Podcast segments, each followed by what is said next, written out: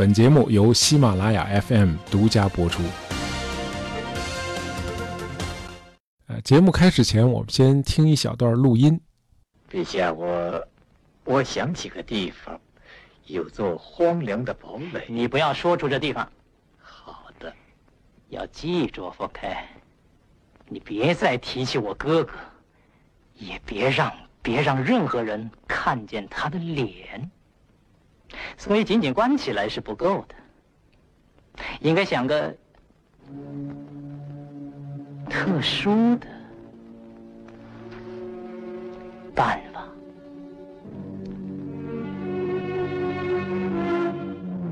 这段录音选自电影《铁面人》。《铁面人》这个故事已经多次搬上荧幕和音乐剧舞台了。啊，如此经久不衰，显然是因为这个故事的情节实在是过于曲折离奇和引人入胜。呃，那个神秘的人物究竟是谁啊？至今仍然是扑朔迷离、莫衷一是。我们在以前的节目里提到啊，法国启蒙思想家伏尔泰写过一部史书啊，叫《路易十四时代》。这是铁面人这个神秘的人物第一次出现在史书里，啊，在这部书的第二十五章“路易十四在位期间的特殊事件与轶事”里，伏尔泰不惜笔墨的用了近两页纸，啊，详细叙述了这个神秘的铁面人。大致是说，在一六六一年，法国当时的权相马扎然红衣主教去世后几个月，啊，一个身材高于常人的、气宇轩昂的年轻人。被秘密押送到了圣玛格丽特岛上的一座古堡里。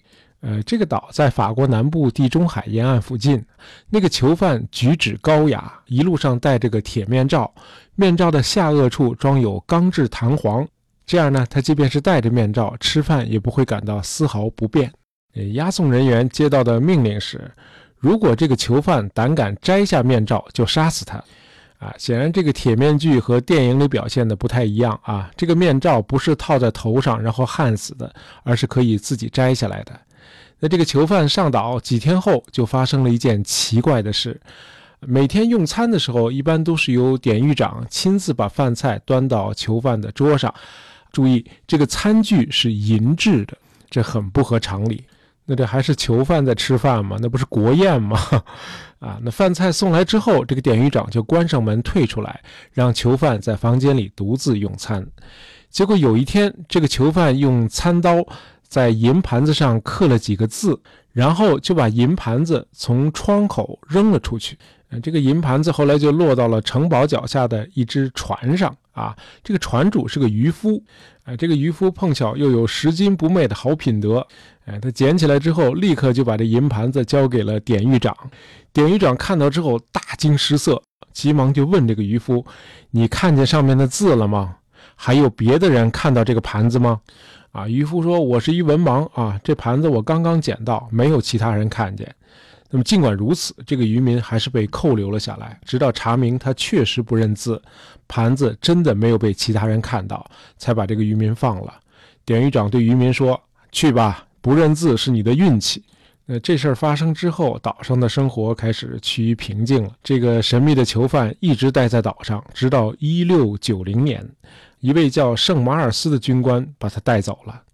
这个军官圣马尔斯这年升任了巴黎巴士底监狱的典狱长，他只身来到岛上，把铁面人接走，并且把他带到巴黎。哎，押送的人越少，知道这事儿的人就越少。在把他带走之前不久，圣马尔斯的上司卢瓦侯爵曾经来到岛上看望这名囚犯。见面的时候，侯爵一直是站着和这位铁面人谈话，啊，一副毕恭毕敬的表情，这让狱卒都觉得很诧异。呃，铁面人被带到巴黎的巴士底监狱后，人们也是尽最大的可能把他的住宿安排的舒适妥帖，而且是有求必应。他要什么，大伙儿就给他拿什么。啊，他总是穿精美的衬衣，还常常在狱里弹奏吉他。啊，大伙儿给他做的都是头等的饭菜。典狱长圣马尔斯和他谈话的时候，也总是站着，让人明显的感到铁面人的至尊地位。那么，在巴士底监狱，这个铁面人似乎也很安分啊，对自己的处境毫无怨言，也没有向任何人吐露过自己的姓名和身份。直到1703年去世，他当晚就被匆匆地下葬在巴黎的圣保罗教区墓地。呃，伏尔泰在这近两页纸的叙述里还留有三个注释，其中一个注释是一位叫夏米亚尔的大臣他的临终声明啊，死之前讲的话。当时这位大臣的女婿追问他，这个铁面人究竟是谁？呃，大臣回答说啊，这事儿事关国家机密，他曾经宣誓永不泄露。那么，另外两个注释道出了伏尔泰整个这段叙述的信息来源，一个是巴士底监狱的一名老医生，另一个是典狱长圣马尔斯的后任。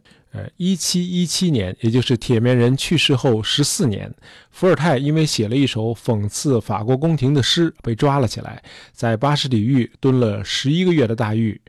啊，关于铁面人故事的很多细节啊，应该是他在狱里听来的。那么后来呢？历史学者找到了典狱长圣马尔斯和他的上司卢瓦侯爵之间的通信，人们通过对比发现，伏尔泰的叙述基本上是可以被这些书信所佐证的。大师就是大师，治学还是比较严谨的。那么另外呢，这些通信还补充了更多的细节。原来这个圣马尔斯和铁面人是老相识了，而且。那个圣玛格丽特岛也不是关押铁面人的第一座监狱，在此之前，他曾先后被关押在阿尔卑斯山的两座城堡，而圣马尔斯就是当初关押铁面人的第一座城堡监狱的典狱长。哎，这俩人一开始就认识。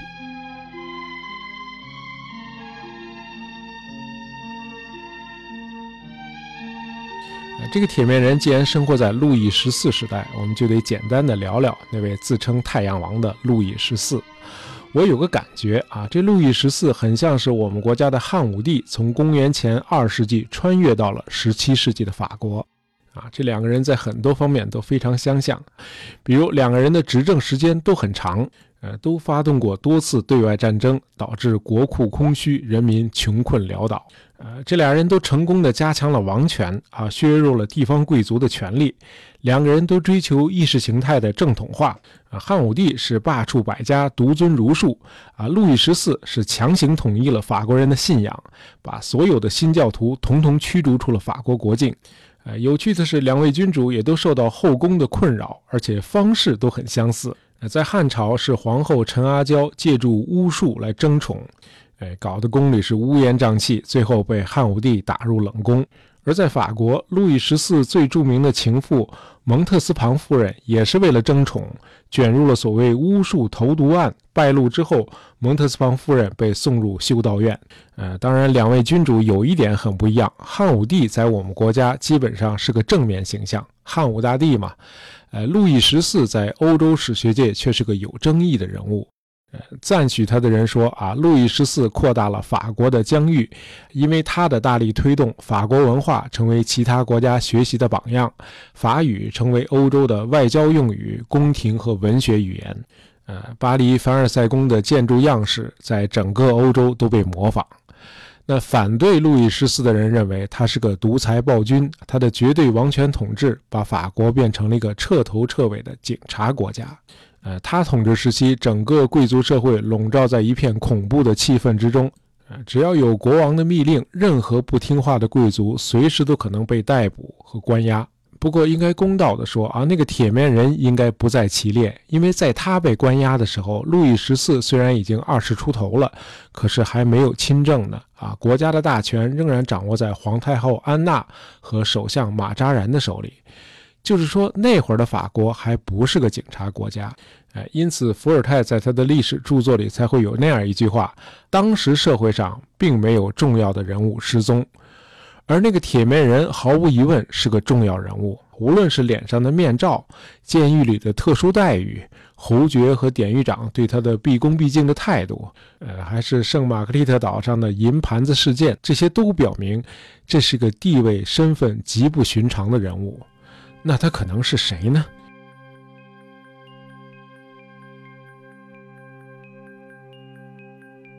关于铁面人的身份啊，坊间流传最广的有这么几种说法啊。说法一，铁面人是路易十四的生父。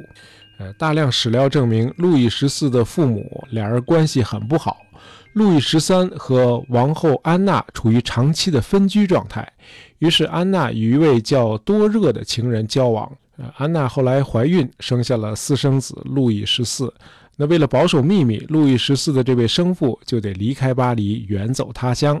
后来，路易十四登上王位，这个生父就秘密潜回王宫啊，向儿子索要封赏。路易十四既怕丑闻暴露，不利于自己的统治，又不忍加害自己的亲生父亲，于是想出了个折中的办法，给这位生父戴上了铁面具，啊，使他成了生活条件相当优越的终生囚徒。呃，这个说法最大的漏洞是年龄对不上。呃，按照伏尔泰的技术，铁面人第一次亮相是他1661年登上圣玛格丽特岛的时候。哎，那时候铁面人是个气宇轩昂的年轻人，而路易十四那年23岁，因此不可能是那个年轻人的儿子。那么说法二，呃，铁面人是路易十四和他早期的情妇路易斯·德拉瓦利叶的私生子。说这孩子长大之后表现出明显的同性恋倾向，那为了避免丑闻，只好隐藏他的真实身份，把他秘密关押起来。呃，很显然，这个说法和前一个一样啊，明显的是年龄对不上。路易斯·德拉瓦利叶是路易十四早期的情妇啊，他俩的孩子等他长大，怎么也得一六七几到一六八几年了。哎，就是说你跟你的儿子不可能是同龄人。那么说法三。呃，铁面人是失宠的前财政大臣尼古拉·福凯，这是一个和珅式的大贪官。呃，路易十四最终还是没有杀害自己的这位宠臣，但是呢，又碍于国家的法令，于是呢，宣布福凯突然死去了。从此，这个福凯就戴上了铁面具，苟活下去了。呃，这个说法的漏洞仍然体现在时间上。福凯是一六六四年被法庭判处流放罪的，因此在一六六一年他不可能戴着铁面具出现在圣玛格丽特岛上，而且那会儿他已经快五十岁了，形象上不可能是个气宇轩昂的年轻人。呃，一般认为小说和影视作品里表现的历史都有戏说的成分，呃，小说家展开想象的翅膀，天马行空地杜撰出各种离奇的情节。不过，面对铁面人这个个案，一些学者更愿意相信法国作家大仲马的理论。大仲马把铁面人的故事写进了他的《火枪手三部曲》的最后一部。啊，这部书的名字叫《布拉热洛纳子爵》。在这部小说里，铁面人是路易十四的孪生兄弟。呃，大仲马声称，他1843年在法国国家图书馆里找到了相关的文献，并以此为基础创作了他的三部小说。可他又没有具体指出是哪些文献。不过，如果回顾一下伏尔泰在他的历史著作《路易十四时代》里的相关描述，我们会发现，孪生兄弟理论似乎是所有假设中和伏尔泰的叙述最契合的一个。除了铁面人的身高略有出入啊，众所周知，路易十四个子很矮，为此他还专门发明了高跟鞋，而铁面人身材高大。那么，一对身高差别悬殊的孪生兄弟啊，至少在生物学上是不多见的。不过，种种迹象表明，铁面人应该是王室成员，而且他的脸一旦被人们看到，就会危及到王权。而他和国王的某种特殊关系，又使得他得以保全性命，因此只能让他与世隔绝，但保证他的优越的生活条件。呃，铁面人于一七零三年去世后被匿名秘密埋葬，他的牢房墙壁上的每个角落都被刮了一遍，并重新粉刷，于是秘密就随着他的死亡被彻底带走了。呃，当然我们不能忘记啊，孪生兄弟理论是小说家大仲马提出来的，啊，后来的相关电影也都是以这个基础拍的。呃，一个小说家可以创造人物、地点和事件，可是历史学者讲话是要受制于证据的。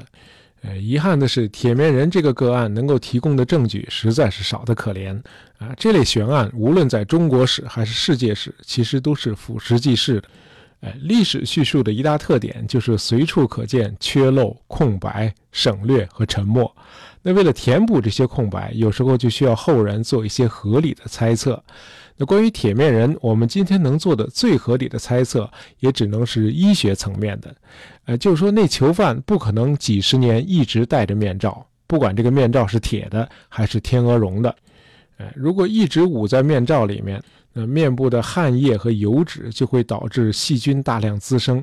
那这些细菌会通过五官进入头的内部，那这哥们儿一年都挺不过去，别说几十年了。呃，因此更可能的是，这个铁面人的这个面具呢，只有在见人的时候他才戴上，比如从一座监狱转到另一座监狱的路上。或者狱卒进来送饭的时候，好，今天的节目就到这儿。